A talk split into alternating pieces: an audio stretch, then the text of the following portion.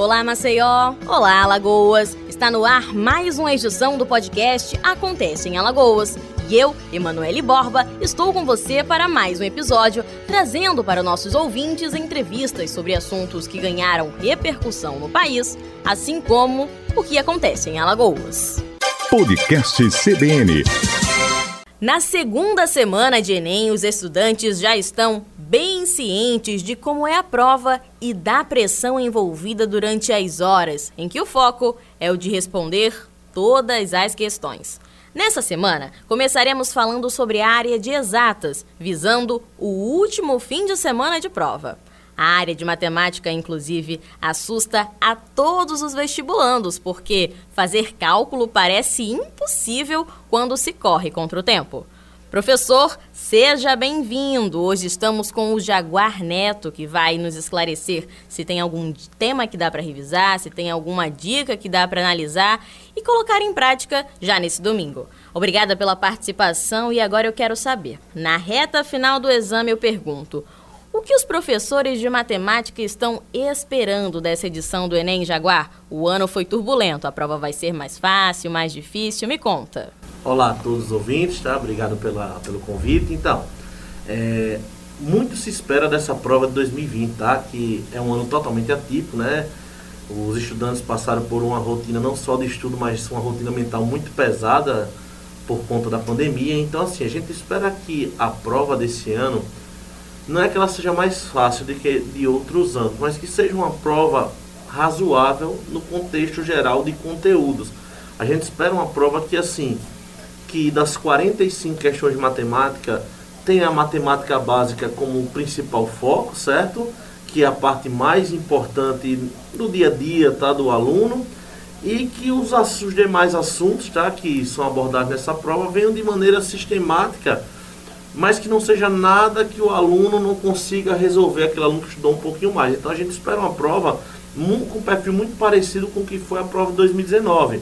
Nos últimos três Enem, tá? a prova de 2018, na nossa opinião, foi a prova mais difícil de matemática das edições, já foi uma prova bem puxada, 2018. 2019 foi uma prova que, assim, que eu digo que beirou mais próximo da perfeição do que o Enem se espera, na nossa visão que foi uma prova que não foi difícil, mas ela abordou diversos conteúdos, trouxe uma linguagem cotidiana, foi uma prova muito bem elaborada. Então a gente está esperando que 2020 a prova seja muito no padrão da prova de 2019, no padrão de dificuldade, né?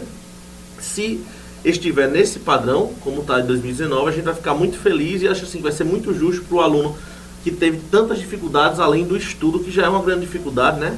Ele teve muitas dificuldades por conta dessa pandemia que a gente vive, né? Perfeito, professor. Agora falando sobre dicas, sobre assuntos que merecem atenção maior, algum toque para otimizar o desempenho nessa prova que existe tanta, tanta agilidade e cuidado, me diz.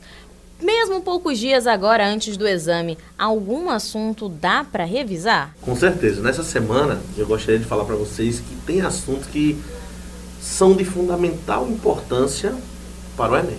Fundamental importância desses assuntos. Quais são? Primeiro, matemática básica. Quando eu falo matemática básica, eu tenho que estar atento a razões, proporções, as razões especiais, grandezas, regra de três, porcentagem. Talvez esses tópicos que eu acabei de falar sejam os tópicos mais importantes para a prova do Enem, tá? Então, dar uma revisada em matemática básica seria algo fundamental. Também acho importante o aluno revisar análise combinatória, probabilidade estatística, tá? E não deixando de mão as geometrias, a plana e a espacial principalmente, tá? A o Enem gosta muito de trabalhar questões de áreas, certo? Volume. Então é muito importante que o aluno tenha esses conhecimentos. Então nessa reta final, a dica principal que eu daria para o aluno, se assim, ó, eu tenho três dias para revisar. Quais são os tópicos que o Jaguar indicaria para o aluno revisar? Matemática básica, razão, proporção, grandezas, regra de três, divisão em partes, porcentagem análise combinatória e probabilidade e com estatística e a parte das geometrias, como eu citei há pouco. Anotaram? Esse foi o craque da matemática falando, e eu nem me meto nesse assunto. Agora falando sobre dica agora de uma nova forma. Me diz, tem algum segredo a nível de minutagem, ordem de assunto para priorizar na hora de fazer a prova e assim melhorar o desempenho do aluno? Bom, esse é um tópico muito importante, algo muito fundamental para os nossos alunos ficar atentos de como a gente indica fazer essa prova. Como é que eu indico? Eu já agora a minha opinião. Primeiro, pegou a prova, tá? O aluno que já vem fazendo simulados, que já vem fazendo é, testes anteriores, ele já tem essa ideia de como é a prova. Então, pega a prova. Eu indico que o aluno comece por matemática, tá certo? É, são 45 questões, então ele dá uma lida geral, aquela lida que a gente chama de lida, uma panorâmica da prova, né? dá uma lida geral, garante as questões fáceis, tá? Depois migra para aquelas que seriam, vamos dizer assim, médias e deixa as difíceis para o final. Pro final. Se sobrar tempo, vai lá, briga por todas as questões, mas não deixar de fazer as fáceis, tá? Começar pelas fáceis é algo fundamental.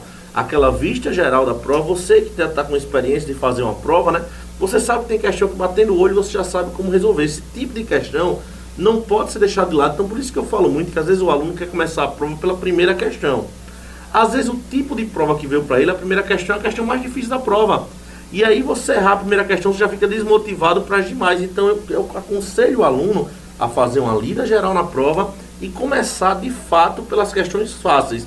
Até psicologicamente falando, isso dá motivação para conseguir as intermediárias e as difíceis. É uma questão de segurança, na verdade. Tendo essa sensação de maior domínio da prova, vamos dizer assim, já vem um incentivo de continuar naquele mesmo pique, naquele mesmo gás e com certeza manter um desempenho satisfatório. Professor, estamos nos encaminhando para agora o momento final desse nosso papo, que já repleto de dica, de toque, de alerta, vai ser bastante útil com certeza. Eu quero saber algo um pouco mais particular.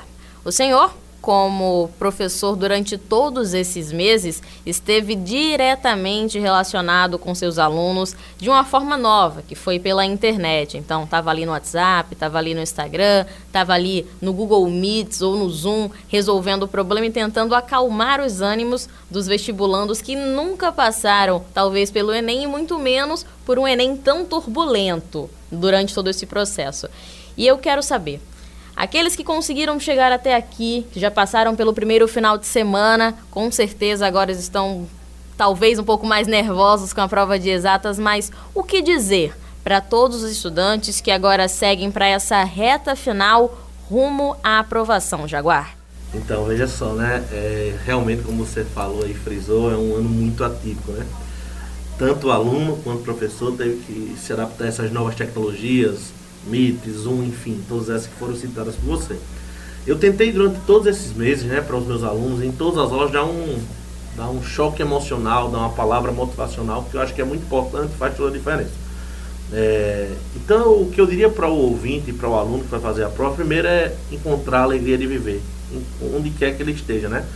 É, lembrar que isso é uma prova apenas, que não vai definir caráter, que não vai definir é, nada além de uma entrada na universidade, tá? Então, e com tranquilidade. Primeira coisa que eu digo é tranquilidade.